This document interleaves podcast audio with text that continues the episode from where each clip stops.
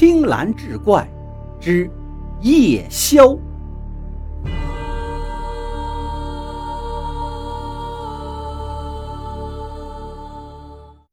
传说，凡是有血肉、有精气的东西，都有可能生出灵智，都会成精成妖。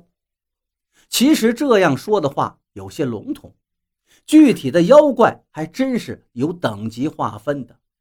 比如说，第一层就是开窍，也就是说生出灵智，这一步是很重要的，这也是妖怪不同于其他动物最本质的区别。开了灵智之后，就是第二层生智了。所谓的生智呢，就是动物开窍之后，经过日积月累的修行，渐渐里，它的脑袋里就多出了一点不同于动物的智慧。换句话说，就是变聪明了。而第三步就是变形，这也是最重要的一步。有的动物经历过几百几千年的修炼，好不容易要化形了，但是最后还是功亏一篑。以前就听说过，有一种狐狸，经过修炼之后，要到化形的时候，还会去找人问一句：“我像不像个人？”如果那个人回答说你不像是人，那他就得继续修炼了，直到有人说他像，他就会摇身一变，变成一个真正的人。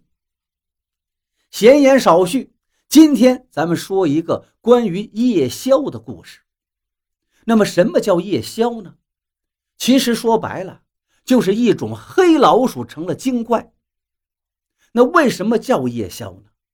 这黑老鼠其实是一种很稀有的动物，因为它们喜欢夜里出来偷鸡蛋，所以也叫夜盗。夜宵就是这夜盗经过上百年的修炼才能变成的。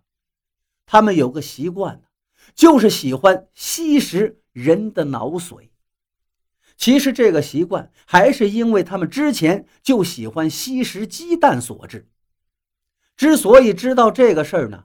是因为我们村里有个出马的弟子，也就是东北的出马仙呢。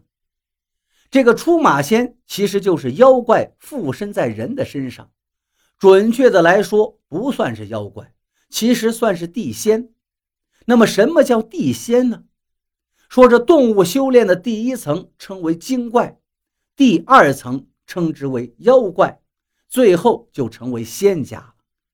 他们为了换取功德。就会寻找合适的载体来帮助需要帮助的人，从而积累功德，以便于以后渡劫化身的时候能够轻松一点。话说村西头有户人家，有一个呆傻的儿子。原本家人只以为这孩子呆傻就是呆傻，简简单单。但是有一次夜里，这家主人起来上厕所的时候，突然发现草棚子里。有两个冒着绿光的东西，好家伙，跟两个灯泡似的。这下可把他吓坏了。第二天一大早，这家主人就拿着武器拨开草棚。这一举动不要紧，差点没把他给吓死，因为他瞧见自己那儿子，此时已经变成一具尸体了，头上有一个碗底大的窟窿。可是奇怪的是。并没有一丝血流出来，似乎是被什么东西吸干了脑髓。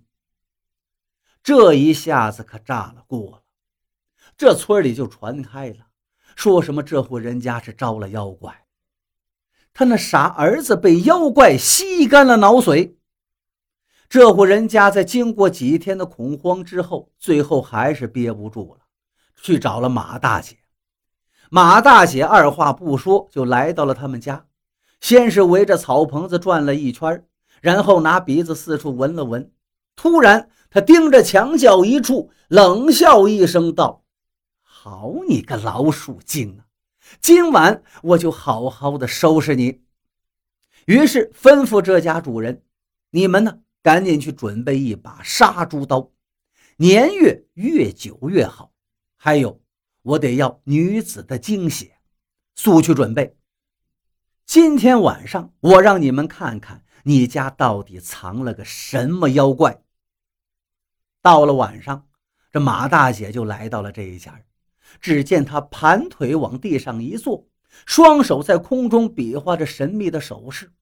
不一会儿，马大姐站起来了，而这个时候，她说话的声音，赫然就是一个中年男人的声音。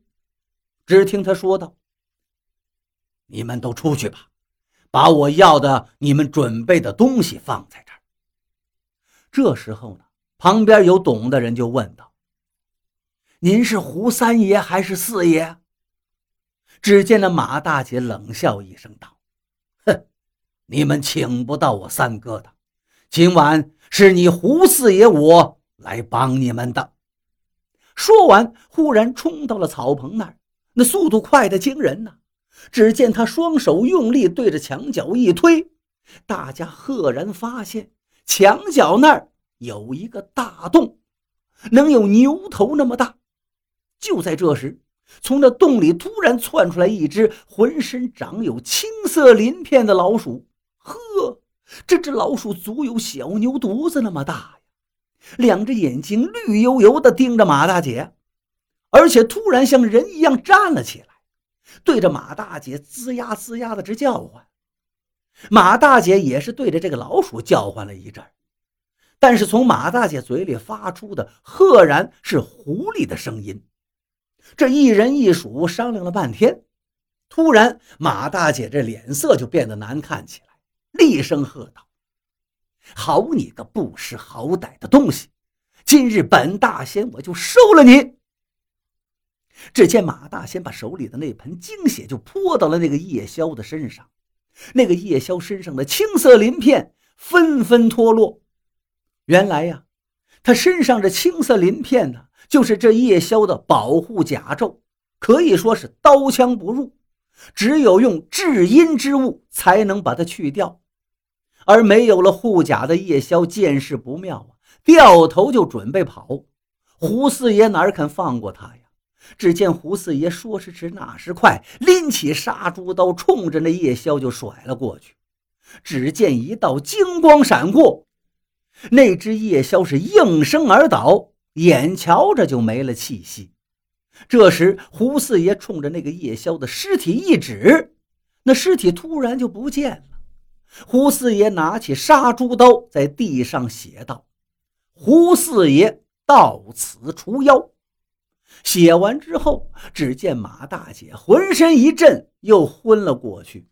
想来是体力透支，加上胡四爷上身所致吧。于是众人赶紧把马大姐送回家里。看到这里，村里的众人也是唏嘘不已。这只夜枭至少也得修炼两百年了，不然身上是不会生出鳞甲的。